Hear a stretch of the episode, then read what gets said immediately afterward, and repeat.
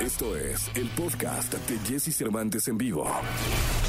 Es momento de que sepas todo lo que pasa en el mundo de la farándula. Estas son las cortas del espectáculo en Jesse Cervantes en vivo.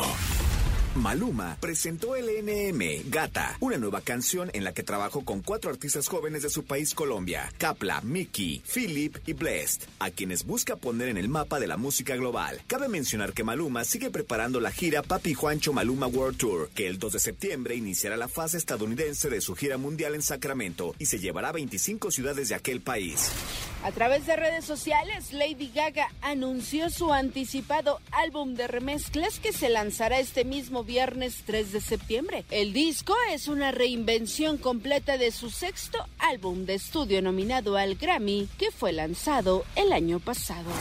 ABBA es uno de los grupos más queridos e importantes de la música a nivel mundial y su llegada a TikTok causó mucha emoción. Después de casi 40 años de separación, rápidamente se volvieron tendencia debido a los dos videos que subieron a la famosa plataforma de videos cortos. El primero de ellos es donde se escucha la versión a piano de uno de sus más grandes hits, Dancing Queen, canción que también ha servido para hacer algunos challenge dentro de la plataforma como el hashtag Dancing Queen Challenge. Escucha a Jesse Cervantes de lunes a viernes de 6 a 10 de la mañana por Exa FM.